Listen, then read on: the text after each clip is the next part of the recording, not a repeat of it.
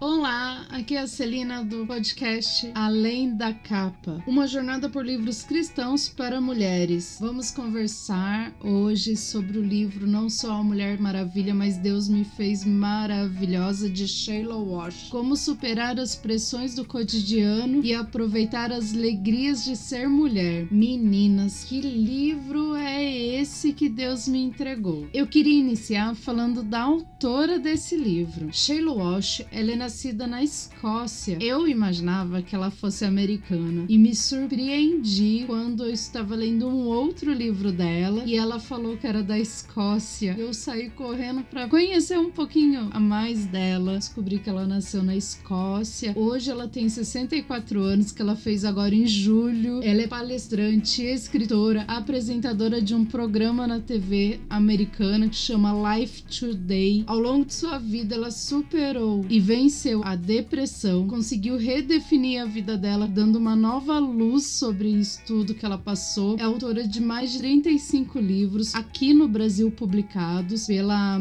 Thomas Nelson. Ela participa ativamente das atividades do Woman of Faith, uma organização americana voltada para desenvolvimento pessoal e espiritual de mulheres por todos os Estados Unidos. Com 27 álbuns gravados, ela começou todo o processo com o mundo mundo artístico cantando. Ela gravou um CD o ano passado, 2019. Quando eu descobri isso, eu fui ouvindo algumas músicas muito conhecidas e eu amei, tô apaixonada. O livro que eu irei começar a falar a partir dessa semana é o livro Não Sou Mulher Maravilha, mas Deus me fez maravilhosa, onde ela relata a cobrança imposta sobre as mulheres pela rotina diária da nossa sociedade, tentando dessa forma auxiliar aquelas que sentem sobrecarregadas pelos afazeres do dia a dia e as pressões que muitas vezes nós recebemos e os outros nem sabem tudo isso que nós passamos. Eu pensei primeiro em dividir em seis capítulos por cada episódio do podcast, só que é muita coisa para entregar. Então eu vou fazer esse com a introdução e o capítulo 1 e vamos vendo como vai ser o encaminhar desse processo nosso, tá? A introdução chama A Mulher embaixo da capa. Na introdução, Sheila Walsh apresenta para nós dois tipos de mulheres. A primeira é a mulher de TV, é aquela que a gente almeja quando nos casamos. Ela faz tudo perfeitamente, ela é uma mãe, uma esposa, uma filha perfeita, aonde ela sabe tudo o que está acontecendo, ela sabe a agenda de todos, ela não esquece de ninguém, onde ela é a primeira a acordar, a última a dormir, sempre está disposta a ajudar os outros a fazer algo diferente. Ela trabalha fora fora, ela cuida da casa.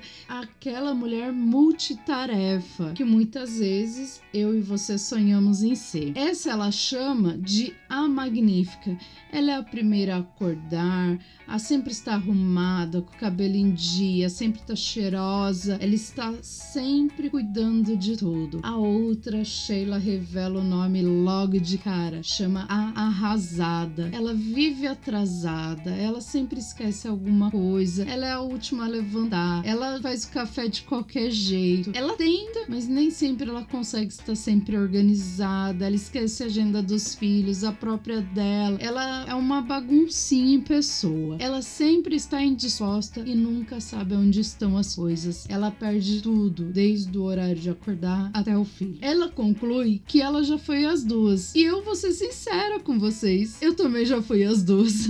eu fui as duas. Eu fui de um extremo extremo ao outro sem perceber porque eu queria ser a mulher de TV. Eu vou colocar muitas frases do livro porque ele faz muito sentido quando não só eu explico, mas quando você ouve o que ela tá falando. Ela fala assim: vivi por muitos anos no papel de super-heroína, determinada a mostrar a Deus e ao mundo que não importava o problema e eu sempre estava pronta. Como sempre, eu coloco meu nome nesses lugares, tanto do livro quanto de uma Bíblia, porque me traz a perspectiva daquilo que a pessoa tá passando, ele entra na minha vida realmente. Eu consigo me ver naquele contexto quando eu faço isso. Aí ela diz assim, ó: "Já fui a Celina magnífica, depois a Celina deprimida, até Deus me mostrar o papel que todos os dias eu sou a Celina maravilhosamente criada". No livro tinha o nome da Sheila nessas frases. E eu coloquei o meu. Demorei para entender que os nossos propósitos divinos na vida é separar os nossos sonhos que os outros têm para nós, sem contar o que Deus tem para nós, o que traz para nós uma grande pressão na nossa vida espiritual. E ela conclui dizendo que ela é muito grata por Deus estar no comando desse mundo confuso e em plena transformação. E eu concordo com ela. Quando eu li essa frase, ela veio ao encontro do meu coração. Muitas vezes eu passei por isso, muitas vezes eu colocava as expectativas das pessoas e queria convergir, queria que aquilo da expectativa das pessoas sobre mim com as expectativas que eu sabia que Deus tinha, porque muitas vezes ele já tinha me entregado aquilo. E até eu entender que eu precisava só do propósito do Senhor, nem das minhas, nem dos outros sobre mim, eu fui me libertando. E nesse livro ela me trouxe muito isso. A primeira vez que eu li, eu acho que eu era Celina magnífica, como ela disse, por isso muitas vezes eu não entendi o que ela queria dizer em todo o livro. Eu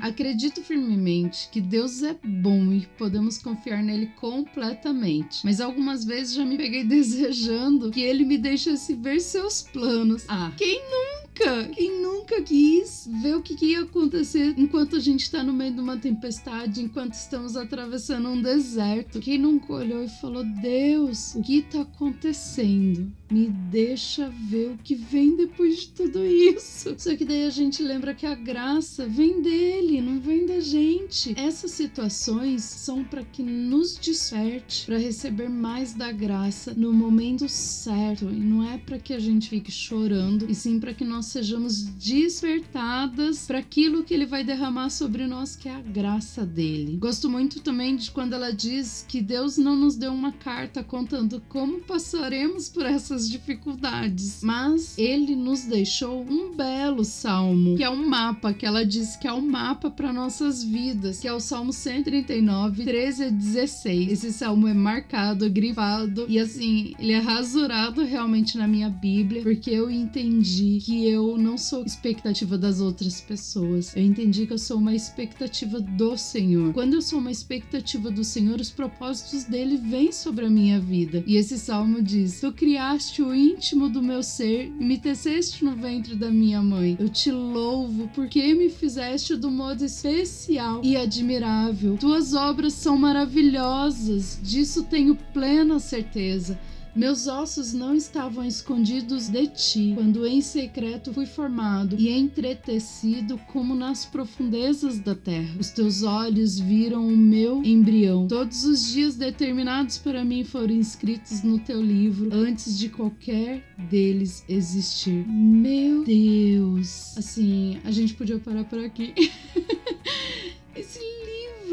Muito bom, mas esse salmo ressignifica tudo. Coloca o teu nome, coloca você aí. Senhor, eu sou a Celina. Eu sei que o Senhor criou eu no íntimo do ser. Eu sei que o Senhor me teceu no ventre da minha mãe. Eu te louvo porque me fizeste de modo especial e admirável. Tuas obras são maravilhosas. Disso eu tenho plena certeza certeza. Meus ossos não estavam escondidos de ti quando em secreto formado e entretecido como nas profundezas da terra. Os teus olhos viram o meu embrião. Todos os dias determinados para mim foram escritos no teu livro antes de qualquer deles existir. Eu não acho que Deus queira que sejamos uma mulher maravilha, mas Ele quer que saibamos que nos fez maravilhosas. Ela fala essa frase no fim do, do introdução, praticamente antes de ela explicar como como o livro acontece. E eu creio que isso é real. Que Deus ele não quer a gente Mulher Maravilha porque a gente vai depender menos dele. Isso daí é nosso. Mas eu creio que quando nós nos colocamos no nosso lugar e deixamos ele fazer, ele nos faz maravilhosas. Ele tira a gente do que as pessoas colocam sobre as nossas vidas e nos coloca no lugar onde ele quer que nós estejamos. Ela faz o livro com algumas posições que eu achei muito legal e por isso é que eu não queria avançar com ele correndo. Ela conta várias histórias durante o livro e aí ela faz um olhar no espelho, que são uma parte do livro onde ela pega um trecho e ela faz perguntas desse trecho voltada pra gente. A minha ideia é dar ênfase nesse trecho para que vocês consigam responder as perguntas dentro da vida de vocês. A segunda coisa ela faz, ela tem uma oração que chama oração do armário. O que é a oração do armário? A oração do armário é aquela parte que a gente esconde as coisas e não quer que os outros vejam. Então é a oração do armário, onde a gente arranca tudo e coloca tudo no Espírito Santo. Aí ela até faz uma ênfase assim, ó. A oração do armário você pode fazer a sua própria ou fazer a que ela indica. O que ela pede é que pra gente lembre que esse é um momento de oportunidade de trazer aquilo que foi revelado pelo Espírito Santo para o nosso Pai Deus. É trazer aquilo que o Espírito Santo nos revela e colocar em Deus. Capítulo 1: Insegurança. A autora conta alguns episódios de sua pré-adolescência, com 11 anos mais ou menos, a sua adolescência e o início da sua vida adulta nesse capítulo. Tem um trecho do livro que acontece ela está com 16 anos e ela foi chamada para participar de uma peça de teatro na escola dela. Ela foi ridicularizada no ensaio quando ela cantou que ela se sentia tão linda, tão linda. No primeiro refrão, o menino já levantou da cadeira e gritou: Você com certeza não está bonita. Todos ao redor riram. Ela se sentiu envergonhada e magoada, mas ela guardou isso para ela. Ela continuou a cantar, fez a peça, mas ela mesma fala que o coração dela estava acabado. Ela conta que se sentiu idiota e que ela e para disfarçar ela fazia piadas do assunto, porque imaginando 16 anos um negócio desse acontece, você vira o assunto da escola, né? Então assim, ela falou que ali era uma voz, né, era o menino confirmando o que já tinha sido plantado no coração dela quando criança que ela não era bonita. Ela não entra na situação quando ela era criança, mas você percebe que isso machucou ela. Ela conta de um noivado, de um namoro que ela teve na faculdade. Ela conta de um namoro que ela teve na faculdade e de um namoro e noivado com 11 anos. E ela fala que era namorinho, tipo, você sabe quem eu sou, eu sei quem você é, mas não era pegar na mão, não tinha beijo, não tinha nada. Eles conversavam e aí ele falou que ele queria noivar com ela, deu um anel e ela conta isso,